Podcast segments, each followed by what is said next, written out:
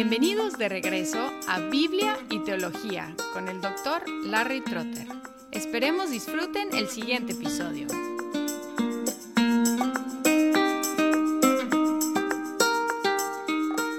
Tomando una página de Agustín, la Confesión de Fe de Westminster, en el capítulo 9 sobre el libre albedrío, habla del hombre en cuatro estados. El estado de inocencia, el estado de pecado, el estado de gracia y el estado de gloria. Hoy vamos a hablar del hombre en el estado de inocencia, pensando primero en las actividades del hombre como imagen de Dios en la creación en este estado de inocencia. Primero, el ser humano como pareja pudo reproducir y llenar la tierra, un texto que hemos considerado varias veces. Génesis 1:28, y los bendijo Dios y les dijo, sed fecundos y multiplicaos y llenad la tierra y sojuzgadla. Y aquí vemos la imagen de Dios procreando, que es algo semejante a crear, que refleja a Dios porque Dios creó y el ser humano procrea.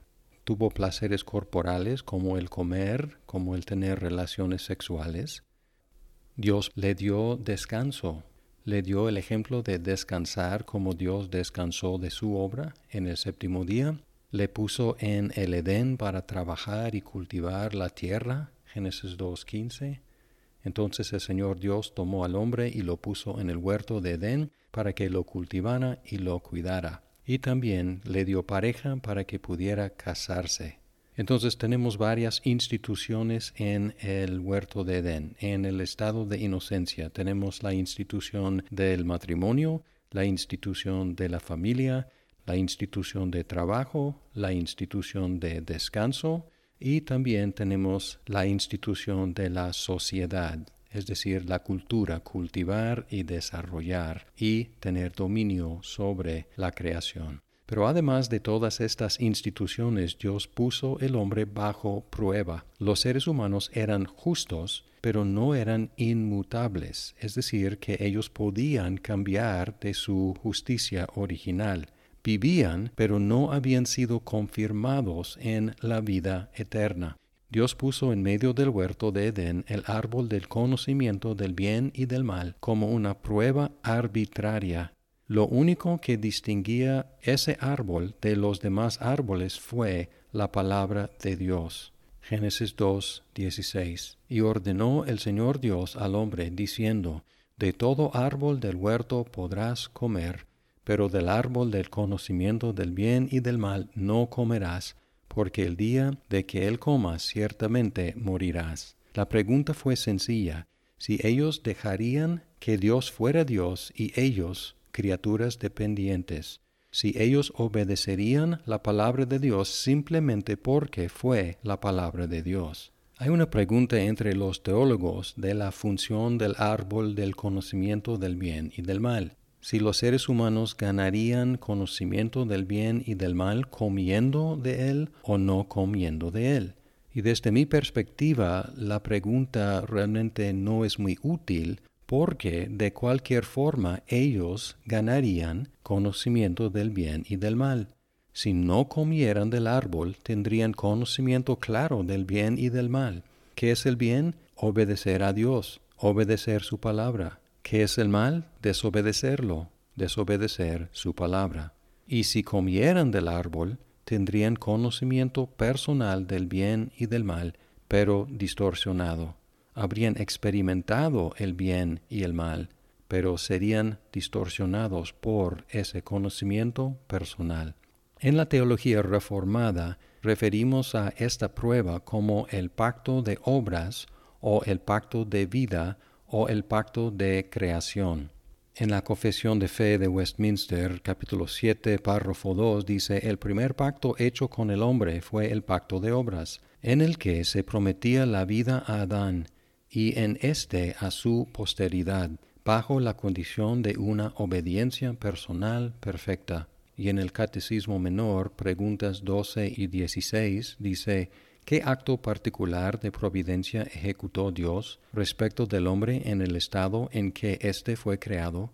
Cuando Dios hubo creado al hombre, hizo con él una alianza de vida bajo condición de perfecta obediencia, vedándole a comer del árbol de la ciencia del bien y del mal, sobre pena de muerte. Y luego 16. ¿Cayó todo el género humano en la primera transgresión? Respuesta. Habiéndose hecho la alianza con Adán, no para él solo, sino también para su posteridad, todo el género humano, descendiendo de él según la generación ordinaria, pecó en él y cayó con él en su primera transgresión. La Biblia nunca menciona explícitamente el pacto de obras, pero los elementos de un pacto estuvieron presentes en la prueba. Hubo dos partes, condiciones, promesas y sanciones. Además, el paralelo entre Adán y Cristo requiere que los dos hayan sido cabezas representativas de la humanidad bajo un arreglo divino, que es la esencia de la teología federal en Romanos 5, 12 al 21. Por tanto, tal como el pecado entró en el mundo por un hombre y la muerte por el pecado, Así también la muerte se extendió a todos los hombres porque todos pecaron. Pues antes de la ley había pecado en el mundo, pero el pecado no se imputa cuando no hay ley.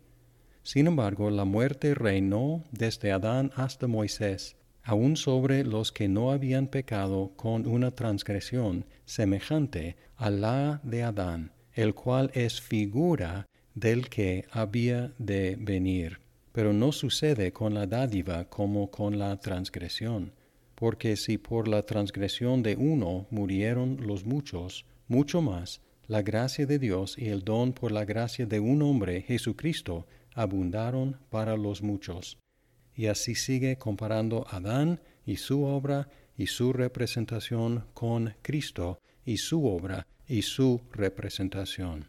Ahora, en el pacto de obras o el pacto de vida, la promesa explícita fue negativa, comer y morir. La promesa implícita fue la positiva, no comer y seguir viviendo, es decir, ser confirmados en la vida eterna. Por eso se llama el pacto de obras, porque el resultado se basaba en las obras de Adán y Eva, aunque el catecismo menor se enfoca en la promesa de vida, llamándolo alianza de vida. Según Romanos 5, el mismo principio de representación funcionó tanto para nuestra condenación como para nuestra justificación. 17 y 18. Porque si por la transgresión de uno, por éste reinó la muerte, mucho más reinarán en vida por medio de uno, Jesucristo, los que reciben la abundancia de la gracia y del don de la justicia. Así pues, tal como por una transgresión resultó la condenación de todos los hombres, así también por un acto de justicia resultó la justificación de vida para todos los hombres. Y luego el 19, porque así como por la desobediencia de un hombre los muchos fueron constituidos pecadores, así también por la obediencia de uno los muchos serán constituidos justos. Hasta aquí la prueba del pacto de obras o de vida. En el próximo episodio veremos cómo respondió Adán a esa prueba y cuáles son las consecuencias.